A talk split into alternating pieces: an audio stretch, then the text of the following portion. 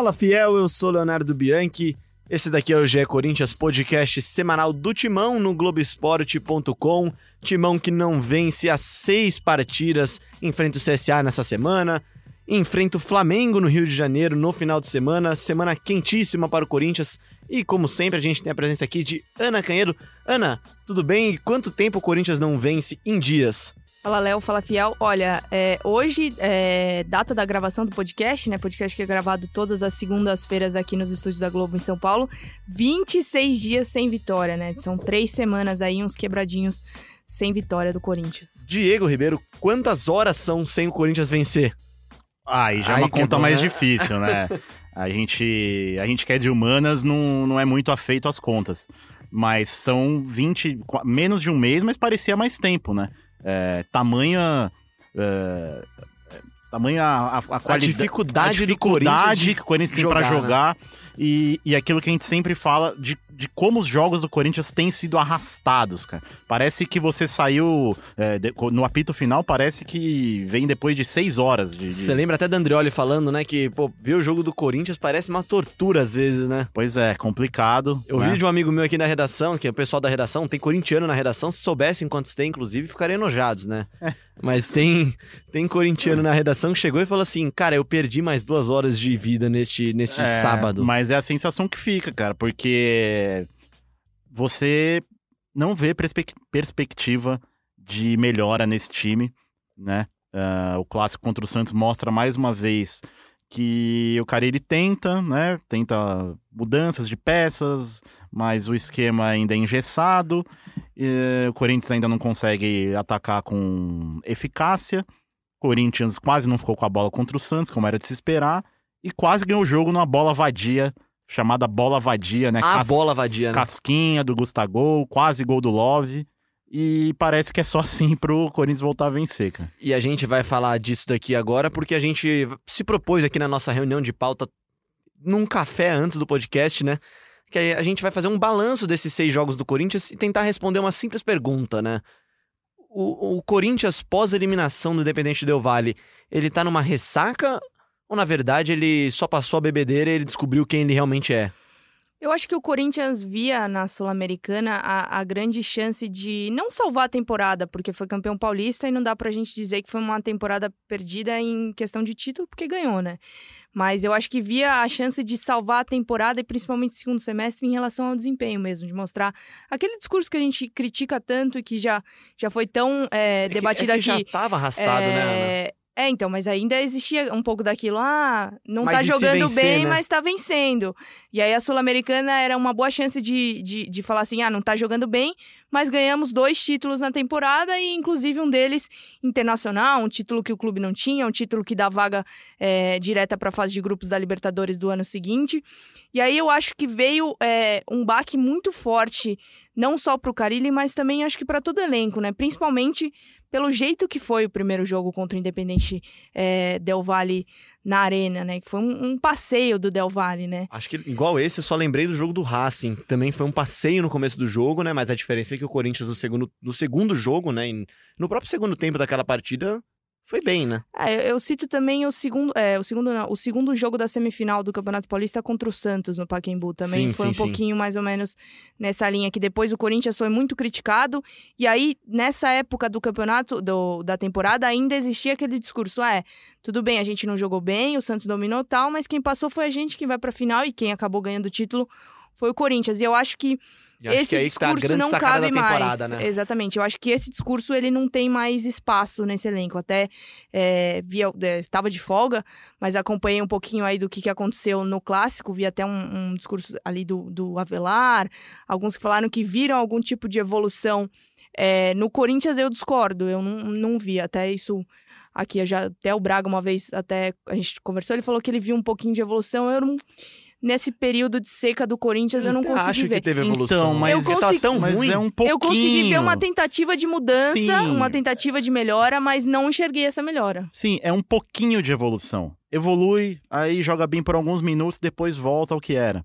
É, é não tem uma consistência. O clássico entendeu? foi isso, na verdade. Não, né? o clássico foi isso. É, o Corinthians praticamente não teve a bola nos pés. O Wagner Love, que foi escalado para ficar atrás do Bozelli, ficou marcando lateral, marcando atacante adversário. Se sacrifica muito o Love. Não, eu, teve, teve um lance do, do, eu do Love. Uma, eu tirei uma foto e mandei num grupo que eu tenho até com o Diego, tem com mais gente da redação aqui, né? Um grupo de amigos nosso aqui. E a foto era o Love marcando o Pará no campo é, de defesa. Não, o Love marcou o Pará, o Love marcou o Soteldo. É, e assim, marcando igual o Romero fazia em temporadas passadas. Talvez né? até melhor. Aliás, o Wagner Love tem se mostrado um grande lateral, né? É, exato. Fagner Love. É, Fagner Love, né? Já que o Fagner estava suspenso, o nosso Fagner Love fez o papel de lateral.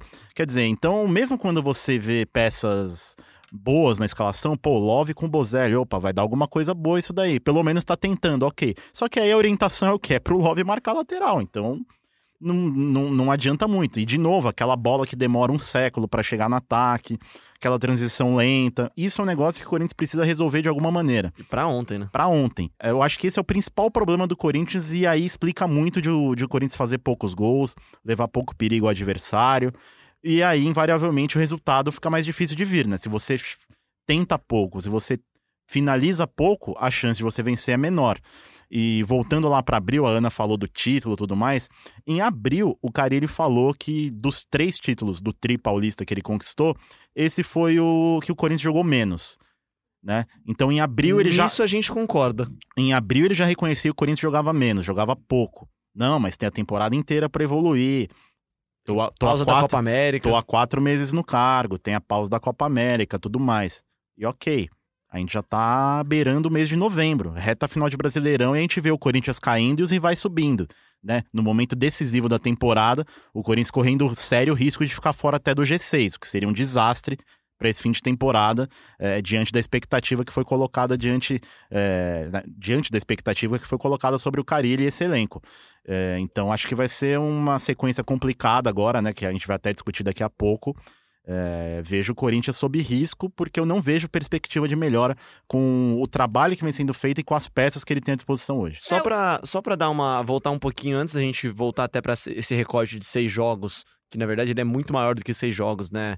Por isso até que eu volto. É...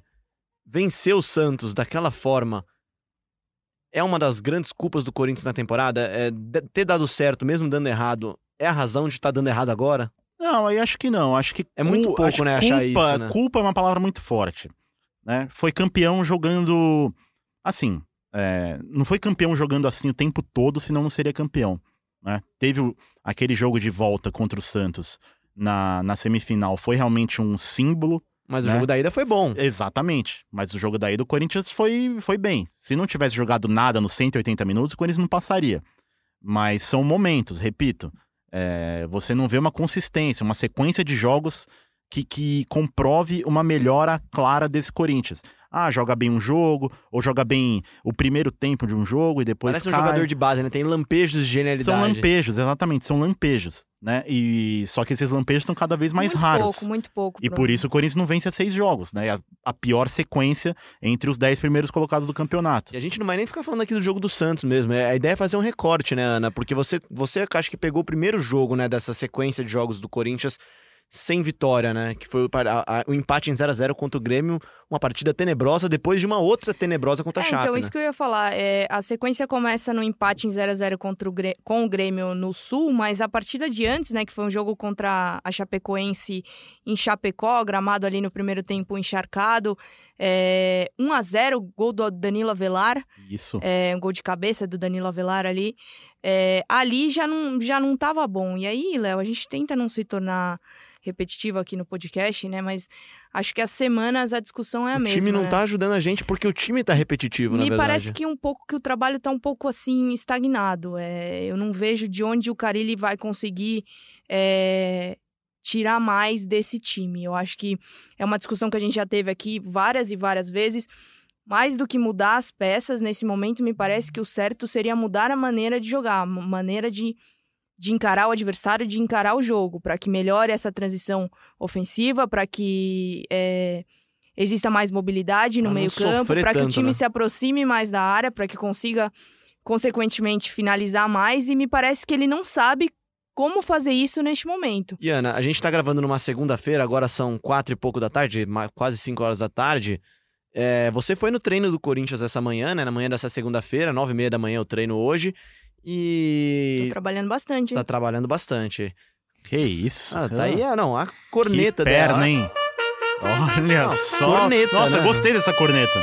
Vamos usar. Nossa, a gente vai ter que usar bastante com a Toda Ana vez que aqui, você viu? quiser usar, você me fala que a gente Tá coloca bom, aqui, tá não, bom? ótimo. Bom saber disso. Não, porque a Ana foi no treino e o, o Carilli tem feito algo que não- fez hoje algo que não é muito comum nessa temporada, né? Que é abrir o treino e mostrar o treinamento, né? É uma mudança de postura do Carilli, pelo menos você enxerga assim? Olha, acho que é difícil ainda falar em mudança de postura, porque, como você comentou, foi um dia, né? Um dia isolado. É, Mas tá não, não tem isso frequentemente. Não, até nem me lembro, na verdade, que dia desse, que treinos desse ano que ele abriu é, a parte tática, porque assim, já tinha chegado a esboçar o time titular na frente do- dos jornalistas, mas mostrar o treino tático em si, é, de fato, acho que é uma das, das poucas vezes aí que ele fez isso. A gente tá gravando hoje, que segunda-feira, né? E aí ele esboçou o time titular é, naquele chamado treino fantasma, né? Olha, voltou?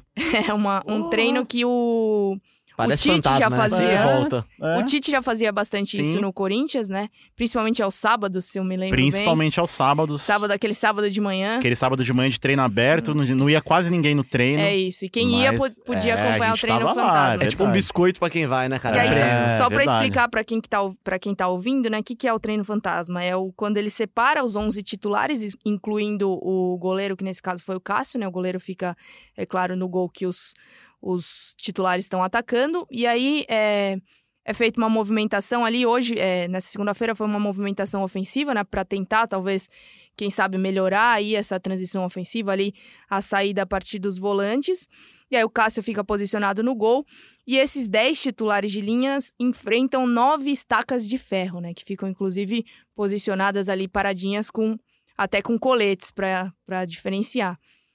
E foi uma das primeiras vezes que o Carilli abriu toda essa movimentação, né? O que a gente pôde observar até aqui. Quer que eu dê a escalação, Léo? Por favor. Você É. não precisa nem me pedir, você faz o que você quiser. É. Você tá É. trabalhando muito. Então, ele esboçou um time, ele não contou com o Matheus Vital, né? Porque o Matheus Vital fez aquele exame no dedo, exame de sangue, sabe? Tira um pouquinho de sangue. Secar. Isso aí, tava com CK alto. E aí foi poupado por desgaste físico. O Bozelli tá suspenso da partida de quarta-feira contra o CSA por é, excesso de cartões amarelos. Recebeu três cartões amarelos, tá suspenso. É, Wagner Love também não vai jogar. Tá com dores na coxa direita, né? Foi poupado aí também. Nem sequer viajou com a delegação para Maceió. Ou seja, Ou seja, o Carilli. é, Gustavo, né? o Carilli esboçou o time com o Cássio no gol, como eu já tinha falado. O Fagner, na lateral direita, volta de suspensão e também foi usado nesse chamado treino fantasma como titular. Aí aquela linha de defesa que a gente já conhece com Manuel Gil e Danilo Avelar, né? Ralf mantido no time. E aí começam algumas é, novidades, né? Aí a linha de meio campo com o Pedrinho, o Júnior Urso, que já tinha voltado no clássico. E aí o Sornosa foi usado também, porque o Vital, como eu disse, não treinou, ele usou o Sornosa. E o Cleison, que não foi titular nos últimos três jogos, também parece ter ganhado a vaga do Janderson. Na Love foi usado no clássico, mas Janderson tinha sido usado nos jogos anteriores. Agora o Cleison tá de volta e na frente o Gustavo, já que os dois centroavantes estão ele fora. voltou, mas na verdade ele nunca foi, né? É, novidades não tão novas assim, né? É. Mas é. E a volta daquele esquema lá mesmo, né? O 4-1-4-1. É mais ou menos o 4-1-4-1. Não, mas isso. é- Até só, só para completar aqui é, sobre o treino, né?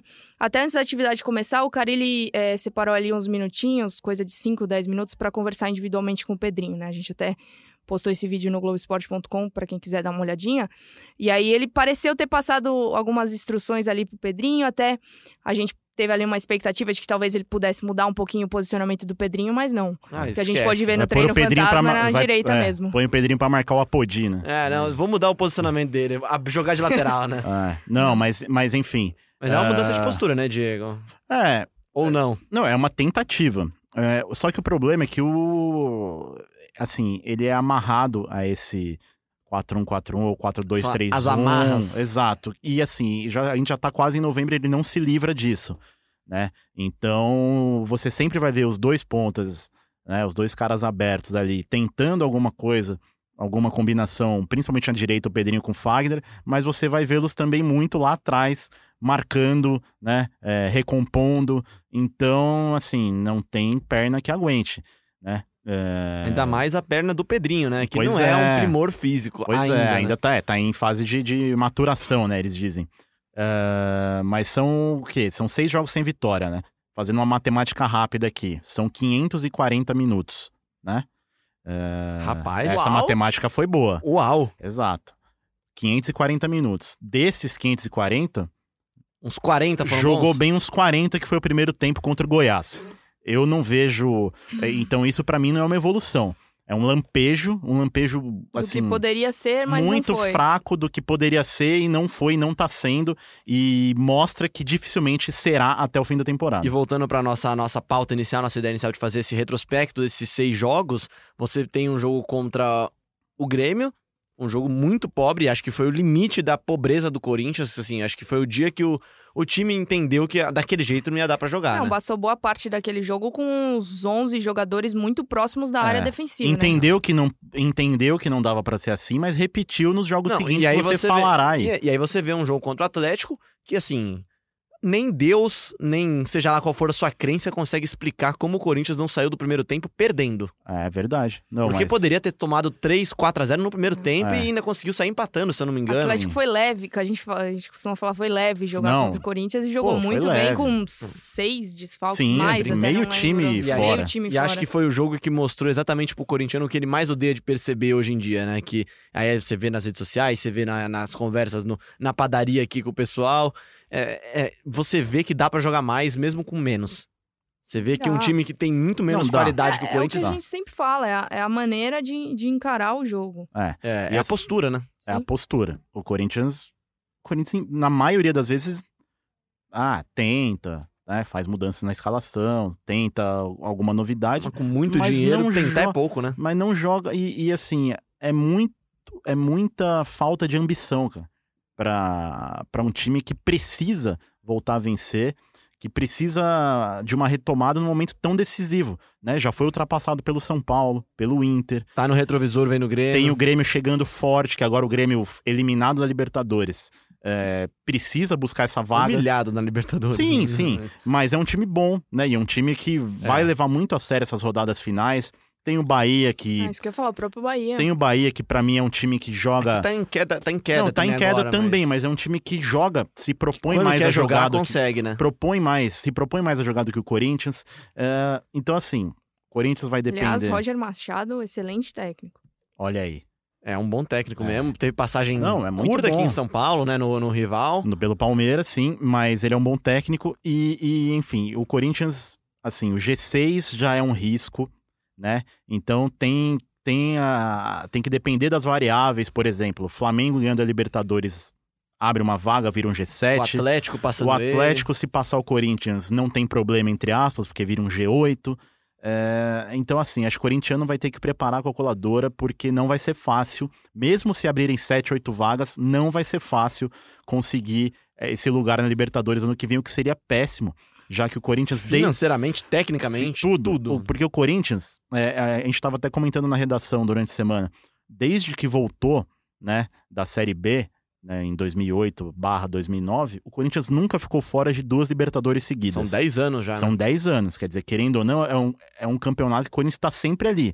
Dois anos seguidos fora de uma Libertadores seria terrível, né? Seria ver os rivais se distanciando ainda mais, e aí seria bem complicado no 2020 aí de poucas perspectivas. Por Pra- essa série de variáveis, eu acredito que o Corinthians consiga, assim, se classificar pra, pra Ou pré-Libertadores. seja, pelos outros, não por ele, né? É, mas o que me preocupa mesmo é, é, é o pensamento que vai ser feito para a próxima temporada, né? Porque essa parece que já tá meio definido qual que é a briga, o que, que o Corinthians pode apresentar. A gente já discutiu isso aqui muito, mas é, minha preocupação é mesmo com a próxima temporada, o que, que vem por aí.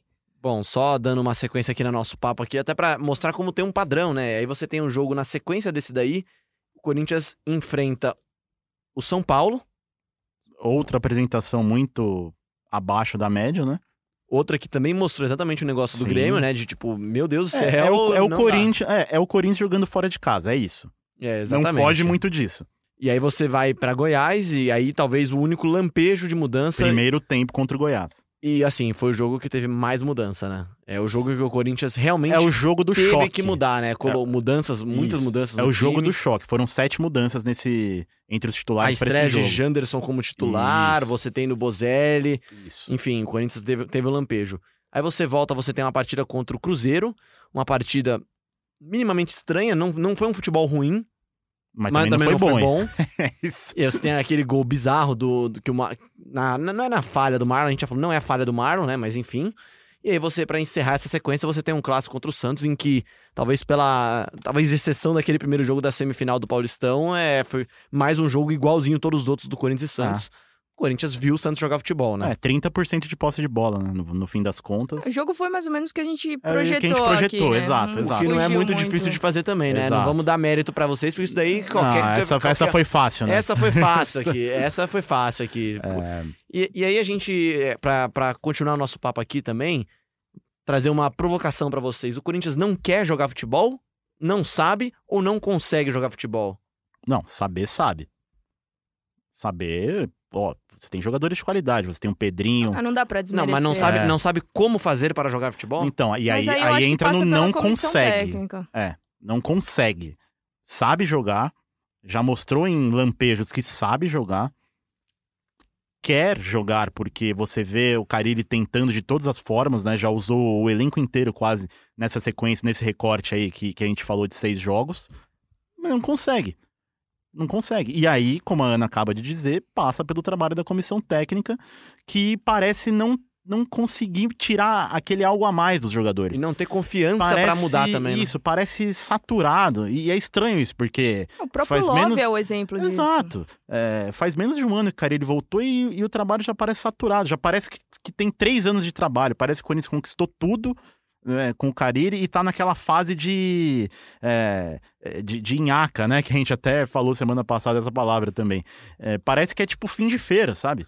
Essa é a sensação. E essa mudança de postura no treinamento, até a, gente, a, Ana trouxe a informação aqui porque a gente estava conversando antes, porque isso mostra um pouco de como o Carille parece querer mostrar até para a imprensa, que não deixa de ser um interlocutor entre a torcida e o Lógico. time, como é o papel da imprensa, e mostrar para a imprensa que ele está trabalhando, que ele está tentando, né? E aí fica fica a, a, a, o questionamento, né? O é. que que tá dando errado? Eu acho que você tá muito crente nessa mudança de postura aí eu do não tô, não tô crente não, mas eu acho que é uma demonstração de que ele queria mostrar para vocês, não sei se imprensa. Foi um, não, mas um dia, um dia atípico. Atípico no é. Corinthians. Eu acho que dá, dá para não sei, acho que tem que ver aí como vai ser depois, por exemplo, a preparação pro principalmente pro jogo contra o Flamengo, né? Porque Nossa. o Corinthians joga na quarta, é, volta para São Paulo e aí muito provavelmente vai ter uma sexta-feira ali Fala da é, sequência pra então treinar, pra gente, Ana. A sequência do Corinthians não é uma sequência simples. O Corinthians tem desafios fortíssimos contra líder e vice-líder fora de casa nos próximos jogos, né? É isso, é. É que o que a gente já falou, né? Sequência decisiva aí, eu acho que vai até o final, a gente vai bater nessa tecla de que o Corinthians, principalmente o Carilli, precisa dar de alguma forma uma resposta, e a gente vem falando isso aqui semana após semana e ainda não deu, né? Mas falando da sequência, é... Próximo jogo já falamos, contra o CSA fora de casa, né, em Maceió. Bruno Cassucci, inclusive, está por lá para trazer todas as informações. Um abraço, Bruno Cassucci. É isso. É, é... Desculpa. Depois do jogo contra o CSA, o jogo contra o Flamengo no Maracanã, né? Promessa aí de casa Rapaz. absurdamente cheia de torcedores rubro-negros. É, depois um, uma partida contra o Fortaleza e, em casa. E de corintianos também. A, a, torcida corintiana no Rio é muito Não, grande. Comparece, vai lotar. É, exatamente. O último jogo, inclusive, acho que foi o da Copa do Brasil. Copa do Brasil. Quartas de final, né? É, exato. A torcida, torcida cantou alto. Fiel né? torcida fez, fez bastante barulho no Maracanã, Contra mas o, o momento agora é também, é outro né? também, né? É, a empolgação da torcida do Flamengo tá, é. tá absurda e com razão. Bom, é, CSA, Flamengo, Fortaleza, depois é, enfrenta o Palmeiras fora de casa, jogo que, se não me engano, vai ser disputado no Pacaembu. Pacaembu, isso mesmo. É, Teremos um show no, no estádio do, do Palmeiras. Palmeiras. jogo isso. vai ser disputado no Pacaembu, depois enfrenta o Internacional na Arena. Inclusive é um festival de música sertaneja, se eu não me engano. E aí, você vai, Léo? É um, eu, eu pretendo ir. É um festival de MPB né? Então, é. não sei, então. Então, aí vai depender se você acha que o sertanejo tá se encaixando aí e tal. É música popular brasileira. É, isso é assunto para outro podcast. Aí depois é, do jogo contra o Palmeiras tem o Internacional em casa, na Arena, enfrenta o Botafogo fora de casa e aí tem mais um jogo contra o Havaí. Você não, tem mais, não, tem mais aqui também. Tem Atlético Mineiro no, no final, é fora isso. de casa também. Penúltima rodada e é, fecha com o Fluminense, rodada, né? né? Tem, tem o Ceará também. Ceará, né? Ceará e fora Fluminense. e fecha com o Fluminense. Mas exato. enfim, né? Isso daí tudo para mostrar que o Corinthians terá vida muito difícil. E até trazendo a participação da fiel torcida aqui, que pergunta pra gente aqui, participa com o hashtag Corinthians também, participando lá no G Underline Timão. O Rodrigo aqui, ele, ele fala que o problema não são os nomes, sim a postura, que é o que o Diego falou. Isso. Ter 37% de posse de bola num clássico em casa não dá. É. Love marcando lateral é o fim. É. E sim, repertório defensivo até continua, mas o, de- o ofensivo não existe. É ele lógico. adivinhou o que a gente falou aqui, né? É, não, e assim, óbvio que o. Porque tá fácil, né? É, e, e o repertório defensivo, como, ele, como, como o Rodrigo citou aí, é muito mais fácil de se construir, né? É- Bom, é- eu acho que assim, eu acho que é característica, né? Acho que característica. Eu É. não sei se. Não, mas é E lógico. é você fácil, tem é na, difícil, na defesa os A melhores talentos do time A também, né? defesa é bem montada, exato. Os grandes jogadores do time estão na São defesa. Cássio, Cássio Gil e Fagner. E Fagner e Gil, exato. É, e enquanto a Ana falava a sequência, e enquanto você, Léo, lia a pergunta do, do Rodrigo, eu ficava pensando aqui é, como que o Corinthians vai jogar no Maracanã. Né? A gente, a- ano, pa- ah, ano passado, semana passada, a gente fez essa. Parece um ano já. né? Que parece, é, você vê, né? É, a gente fez essa projeção. Como o Corinthians vai encarar o Santos? O Corinthians não vai ter a bola, o Corinthians vai sofrer e tal. E aconteceu mais ou menos isso. E contra o Flamengo, cara? Eu acho que o Corinthians não vai a campo. Não. Quer dizer, é, é vai a campo, mas não É. vai, né? Eu, eu... Eu não sei, não sei. Já Não, me, eu já acho me assim- comentaram uma vez, é, e aí joga a discussão aí pra vocês, se o jogo do Corinthians prejudica o jogo do adversário. Preju- prejudica. No sentido de ficar um jogo entre Só aspas você lembrar do feio. jogo do Grêmio. Pior, entre aspas, Pior o o adversário. adversário, é E aí vou te falar. E é por isso que contra o Flamengo, po- pode parecer loucura, mas eu, contra o Flamengo, o Corinthians tem mais chance de fazer alguma coisa Eu do que contra o concordo. Santos. Eu concordo. concordo. Eu concordo e É. digo mais. é, eu assisti a partida, a última contra o partida CSA, do inclusive, Flamengo. é. Eu assisti a última partida do Flamengo contra o CSA, né? Aproveitando aí os dois próximos adversários do Corinthians. É, gostei da postura Você do estudou CSA. na sua folga? Calma, você É. tava. Tá Ah, certíssimo. eu assisti, Ah, é não, mas assisti, certíssima. assisti o Flamengo hoje em dia, tá legal. tá legal. Tá legal de Certíssima. ver. Não, e é um jogo, é isso, é, um É. jogo legal de assistir. Um jogo legal de, fato. assistir. E, e aí, o que eu pude observar, não sei, aí, claro, não cubro o Flamengo, não tô no dia a dia, mas os jogadores pareceram, do, do Flamengo, pareceram tanto quanto cansados. Não sei se até Ah, mas é. mentalmente, é, por tudo que aconteceu, pela Toda. goleada contra o Grêmio. E aí, diante de um CSA é, que soube ali aproveitar algumas chances, não soube aproveitar, mas teve algumas chances, Não, dava pra ter E- empatado o jogo. dava. O Diego Alves fez boas defesas aí ao longo Pra da muita partida. gente foi o melhor em campo. Foi o melhor eu em acho campo. que, Verdade. que de alguma forma o Corinthians pode se aproveitar disso. Só não, Não. sei se vai conseguir vencer, mas, Não, mas assim, empatar é possível. mas o início é o Corinthians. Ah, é, é exatamente isso. Ele o jogar Corinthians. contra alguém que jogue do que Não, quem não. joga. E assim, o Corinthians vai ao Maracanã jogar como o CSA jogou.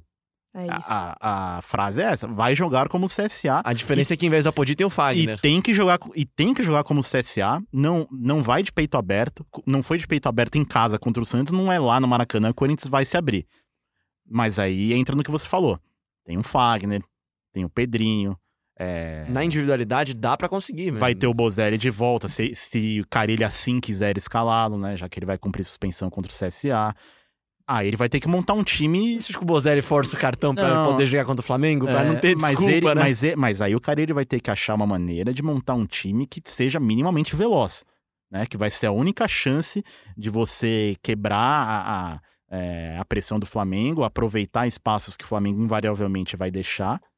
Tem que ser um time minimamente veloz, né? Mas Eu acho que o o Corinthians problema é achar essa Acho Até velocidade. capaz dele essa- colocar um veloci- Gustagol no ataque lá pra mandar uma bola na área. Essa Não, velocidade ele me tá faz le- perdido, cara. levantar aqui outra discussão, né? Porque é claro que é só um esboço, a gente não sabe se de Tá fato o Carilli discussões, vai? Lógico, a gente tá fazendo vai aqui mandar um... de fato a campo o time que ele treinou segunda-feira, Tudo né? depende do jogo do CSA também, né? É, não, não, e falando mais desse jogo de quarta-feira mesmo, Léo, não sei se exatamente vai mandar a campo o time que ele treinou, é, mas o Cleison, não, não entendo muito o retorno dele ao time titular depois de três partidas, né? Até a gente discutiu, ele entrou em uma dessas Entrou três contra o. Cruzeiro, contra o Isso, Santos na não entrou. o Mas não pode ser porque o Vital tava fora hoje? Então, mas é. Mas é o Sornosa, Me parece né? que as- quem ocupou essa vaga é o Sornosa, porque ele já tinha usado o Urso como segundo volante. É, então acho que é Acho o que é por Sornosa. aí. Mas é jogadores que são usados pelo Carilli e depois meio que desaparecem, assim. Ou talvez o Janderson não desapareceu, mas entrou, É. é, vinha sendo titular, não foi titular porque ele usou Love e Bozelli no clássico contra o Santos, mas entrou no clássico. e o aí quem ganha a vaga, e aí quem ganha a vaga é o Cleison. É. Então assim, É, então, a gente já falou são isso coisas de... meio difíceis de entender. a E gente- o Carilli também não dá tanta entrevista assim pra nos Não, passar não esse tipo de E tem diminuído né? até, É. né? De- Depois de algumas partidas, tem quem É. tem dado entrevista várias vezes são esses Jogador. jogadores, né? Não, e, e entrevista pré-jogo no CT, a Ana me corrija se eu estiver errado, ele não dá mais, só em Não, raríssimas mais, ocasiões. Então a gente só tem a chance de ouvir o Carilli depois dos jogos. Vou trazer e, até e mais. em alguns jogos ele, ele não fala. É, principalmente quando ganha assim, não fala. É.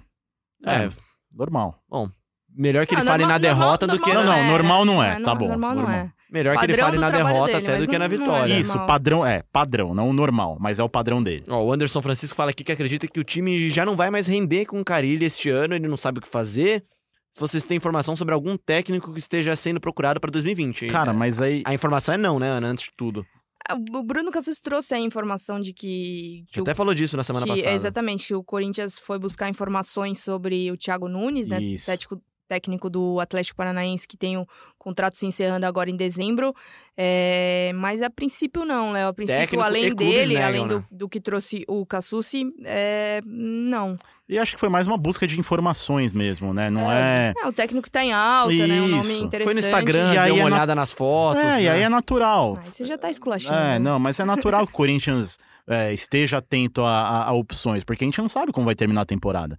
E eu acho que se o Corinthians acho que isso termina. é super natural, É, tá? e, É. e se o Corinthians terminar a temporada sem Libertadores, a chance de o Carilli ficar no Corinthians é muito pequena, né? E, e eu acho que aí nesse ponto também, acho que vai estar atrelado quase que diretamente ao resultado. Vai para Libertadores? Vou dar mais tempo pra você Vamos trabalhar. manter isso aí. Fora da Libertadores? Vamos mudar tudo. Então, Cara, eu, eu vejo como difícil, não, não difícil a permanência porque a diretoria diz que fica, mas eu vejo como pouco saudável a permanência dele na próxima temporada, porque mesmo que a partir de hoje o Corinthians passe a jogar muito, a gente tá praticamente em novembro, então são 10 meses de trabalho que passou jogando mal. É. Mais da metade da temporada, muito mais da metade da temporada. Sim, então, É, mas até por é- isso eu acho saudável mesmo essa postura do Corinthians. E não é procurar, tá? Não é conversar com o treinador, abrir conversa com o treinador enquanto tem Não. outro no cargo. Não. Não, você saber informações, isso é super normal, acontece mesmo no mercado, não só do futebol, né? É. E tem outra coisa, né, que a gente pôde ver refletida na pergunta do torcedor. Um sentimento quase que geral de desesperança, sabe? Não sei se vocês têm sentido isso Acho que isso se reflete nos no públicos dia a do dia, estádio também. nas redes sociais, na atmosfera da arena, né? São públicos bons, mas, pô, você não. poderia ser bem melhor. Você não vê. Quanto tempo que a gente não vê a arena lotada? Lotada, pulsando, aquele clima de. Eu tenho, né? tenho amigos corintianos que já me falaram que deram uma Deu uma pausa baixada, assim, de, né? de ir na arena por causa do futebol. Tipo, você ali, ah, beleza, vem 30 mil, é, 28 mil, 30, 32 mil, mas você vê um monte de espaço vazio, né? Você vê ali o torcedor já meio. O ah, ingresso já não é barato. o ingresso já não é barato. bom, fica difícil mesmo. Quer né? dizer, acaba não compensando, né? Que, É. Querendo- Não, não dá para julgar mesmo. Além da paixão, óbvio que a paixão sempre vai estar em primeiro lugar, mas além da paixão tem o produto que você está vendendo, né? Porque você- não é aquilo de comprar uma briga contra o rebaixamento, que aí precisa de. é, parece que é mais. é, não, Essa palavra nem existe, mas parece que é mais uma nhaca, assim. É que como a gente tá falando Não, aqui, o é pessoal isso. falando, né? Perdeu deixa, mais duas horas, anima. né? É isso, que você não- vê um. O time não vai cair. Isso, você vê uma jamais, mas- desesperança, cara. É, parece muito o. E aí eu, eu volto naquele assunto de que parece que é um ciclo que tá se encerrando. Parece que o Carilli tá há quatro anos no Corinthians, ganhou tudo. 2013. 2003, perfeitamente, cara. É, é um a sentimento. diferença é que lá ainda tiveram dois títulos ainda, né? Então, lá o Corinthians, mas ali era um fim de um ciclo, era campeão da Libertadores, campeão mundial, campeão Campeão paulista, paulista. campeão da Recopa. E aí você tinha medalhões que já estavam, alguns deles um pouco acomodados, ok. E o sentimento era parecido, cara. Você ia no Pacaembu, né? Eu cobria até o Corinthians na época, você ia no Pacaembu, pô, no Pacaembu não lotava, cara. Né, o Corinthians É, aqueles 20 mil, É. 20 e pouco mil, e é E o que tem assim, sido no torcedor do E a Corinthians. mesma coisa, a diretoria e, e o Corinthians tem esse perfil, para demitir um técnico no meio do caminho, né, tem que muita coisa, dar- muitas coisas tem que dar errado.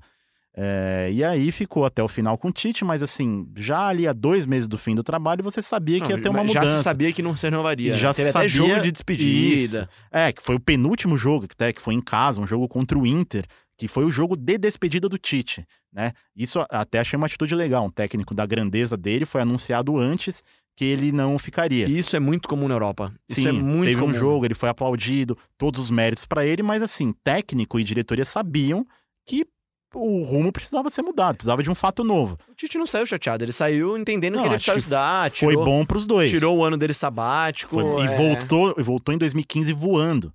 Né? E em 2014, um trabalho do Mano Menezes muito importante também, que foi de recomeço, foi de, é, entre aspas, dar uma limpada na área, né? Tirar um pouco daquela daquele, daquele comodismo do, Eu, eu vi muito camp... torcedor falando disso esse ano. Ah, esse ano é o ano que o Corinthians está limpando o elenco. Então, mas não me parece. Não me parece. Não me parece é, também. Não me parece com esse perfil, entendeu? Agora, só, só é, complementando aí uma informação, é que é, a situação do Carilli, ela pode ser que não seja tão simples assim, né? Porque a gente tá falando também de um contrato não, é um que fim é de até... contrato, né? Exatamente, é um contrato que é até o fim de 2020 sim, e esse contrato sim. tem uma multa rescisória que é, é proporcional ao salário do treinador, ela vai caindo conforme os meses de contrato vão diminuindo, mas mesmo assim estamos falando de milhões. E aí é, o Corinthians, o Andrés fala muito sobre isso, do Willian também fala que a situação financeira do Corinthians não é das melhores, não vai fazer grandes contratações para 2020. Também quando a gente pensa numa multa rescisória de milhões, não acho que vai ser uma situação, se eles chegarem num consenso de que é preciso trocar de treinador na próxima temporada, eu acho que vai ser uma conversa aí um tanto quanto demorada. A gente precisaria aí ter um acordo para que o Carilli saia é, sem prejudicar os, cro- e até os cofres por isso, do clube. E até por isso, eu acho que a atitude mais correta do Corinthians mesmo é manter o treinador mesmo. É, é esperar, mudar no meio da temporada agora também não vai fazer Não, muita não. diferença. Não. E a- as experiências que o Corinthians, o próprio Corinthians teve quando fez isso, não foram bem sucedidas. 2016 A troca de Oswaldo É, por, que foi o por pós-Tite. Cristóvão, Cristóvão foi Oswaldo. Oswaldo, é, foi Cristóvão, foi Oswaldo, o Corinthians ficou fora da Libertadores. Exatamente E isso. ano então. passado, com Osmar Loz e Jair Ventura, foi um cenário bem parecido. É, a saída do Jair Ventura foi meio constrangedora até, né? Foi, a gente já se comentou. sabia que ele sairia, mais ou menos Isso. um... Mas, claro o, que a é, situação é, não se mas aí é compara, porque o mas- Corinthians não quis repetir a Exatamente. troca de Era técnico. situação diferente. É, é muito diferente. Muito o Carilli tem muita moral, tem que ser respeitado pelo que ele já fez pelo Corinthians, claro, e não dá pra dizer que não dá para dizer que não tem uma história no time, né? Tem Não, uma história. Conquistou títulos, é. Conquistou títulos, tem uma história, mas assim, me parece claro, e ele próprio reconheceu isso, que precisa dar um salto, precisa atingir o próximo nível. Ele é um técnico excepcional para montar excepcional, para montar defesas excepcional. A, a, Tanto ele fala é que ele era- porque a, a- gente tem muita gente que discorda disso, é, né? tanto é que ele e eu- era E eu, também concordo com o Diego. Tanto é que por anos e anos ele foi o, entre aspas, é, coordenador defensivo do Corinthians. Né? É que o Diego, ele gosta de NFL, ele tá É isso, verdade. mas, é, mas, é, mas é uma verdade. O Sobre cara, o- ele dava o treino da defesa do Corinthians. né? Sob o comando do Tite ou sob o comando do Mano, é, montou grandes defesas, né? Uma cultura né, do Corinthians. O Corinthians sabe atuar em linha, a linha muito bem postada, muito bem fechada. Os jogadores se adaptam. Cresceu o futebol de vários jogadores. Inclusive É. do Manuel. Inclusive do Manuel, lembro, pô, lembro do Felipe, cara. Felipe hoje que joga no Atlético de Madrid, era um cara execrado, Será era um que, cara ele- será que o, o- Felipe prefere o Carilli ou ele prefere o Simeone? Ah, é uma pergunta boa, viu? Você falou do Manuel aqui, ó. O Renan Dias disse que dispensaria Manuel e tentaria trocas com Avelar e Cleison.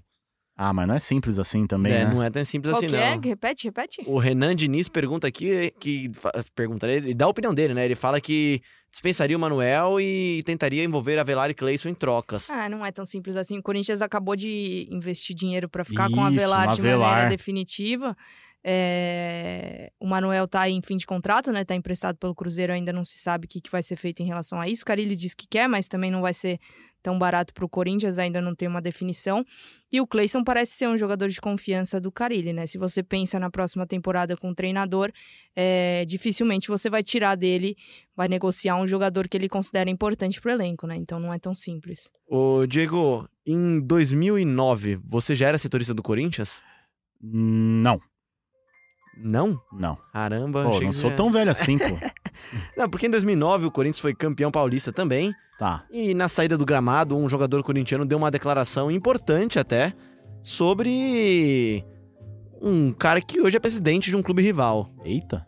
Ao som de jazz. Ah, é? Sinceramente, o São Paulo, porque é, é realmente um grande clube. Todas as vezes que eu precisei do fisioterapeuta Rosan, que é um grande amigo, foi para Madrid.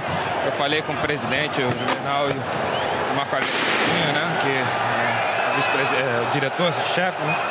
E todas as vezes foram super simpáticos, super educados comigo. E essa semana eu vi um babaca qualquer aí, que eu não sei nem o nome, que diz ser do clube, que eu não sei se realmente é. Ah, é assim, Carlos Augusto é o Leco.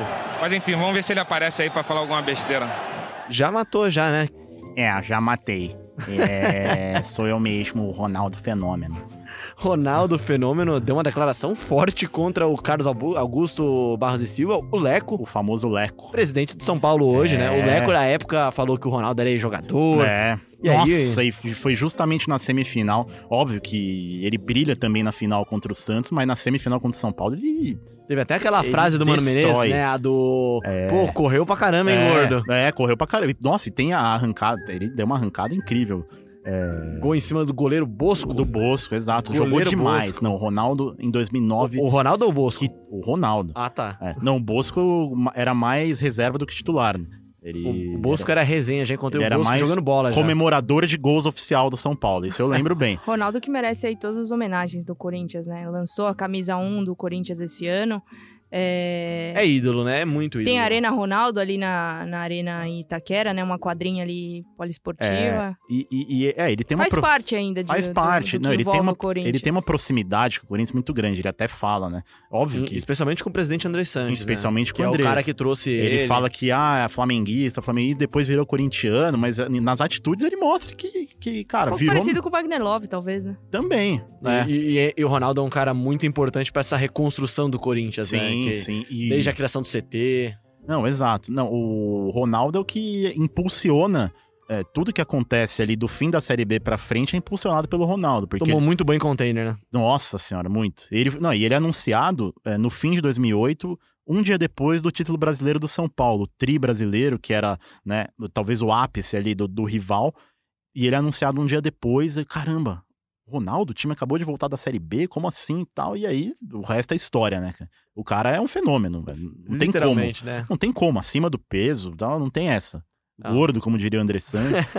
Fica a nossa homenagem pro Ronaldo Fenômeno aqui, né? No nosso GPC, o Grandes Pensadores Corintianos. Ana Canhedo, a sua consideração final para o GE Corinthians essa semana, que fez um balanço dessas, dessas seis partidas sem vitória do Corinthians, que acabou virando também um balanço do ano do Corinthians, né? Difícil, difícil, Léo. Vamos ver aí o que, que, os próximos jogos trarão, né? Primeiro jogo contra o CSA, algumas mudanças no time, a possível volta do Cleison ao time titular. É... Ver o que o Corinthians pode Gustavo apresentar. como a única opção de atacante. Né? Gustavo né? como a única opção de atacante. Então, se o cara ele quiser fazer essa substituição, tirá-lo no segundo tempo, vai ter que mexer aí na forma com, como o Corinthians se posiciona em campo. É... Vamos aguardar. Diego Ribeiro, também suas considerações finais. Pois é, semana, mais uma semana importante, né? Dois jogos, pouco tempo para grandes mudanças, né? Quase nada de treinos. E preocupado principalmente com esse jogo contra o Flamengo. É, veremos como o Corinthians sairá. Chutaria aqui de 27 a 32% de posse de bola do Corinthians dentro do Maracanã. Como é que é? Deixa peraí que eu vou anotar aqui. Quanto? Pode anotar, 27 a 32%. Por aí. O resultado eu não digo que, como a gente já comentou aqui, o Corinthians pode até de repente escapar com um empatezinho. É porque o futebol é dinâmico, né? O futebol é dinâmico, o futebol é cítrico, como diria o presidente André Sanches. Ana Canheiro, posse de bola então, pra anotar aqui. Eu vou fazer esse bolão aqui da posse de bola contra o Flamengo. Difícil essa, hein? Mas eu chutaria 37%. Ó. Oh. Pô, 37% é bom, hein? Bom, bom, bom. Eu vou chutar. Deixa eu ver. 30 e. 40% de posse 40? de bola. 40% de posse de bola, vai. Beleza. Eu sou, eu sou maluco. Não, bom, bom, bom. Obrigado a você que ouviu a gente até aqui. Ouça a gente sempre em globesport.com/barra podcast, na Apple Podcast, no Google Podcast, no Spotify. Sim, enfim, no Spotify, para você que sempre pediu a gente no Spotify. Tá lá, assina, né? Dá o seu curtir, o seu. Ah, seu comentário lá. Isso. Participe também com o hashtag GECorinthians. Siga o GE Underline Timão. Siga arroba Ana Canhedo, arroba Diego Ribeiro, arroba Leme Bianchi, arroba Bruno Cassucci e arroba Mabragatello, o pessoal que acompanha de perto o Corinthians. Eu que fico aqui mediando esse duelo de estrelas aqui no GE Corinthians. A gente volta semana que vem, se tudo der certo. Sempre dá. Um grande abraço para você.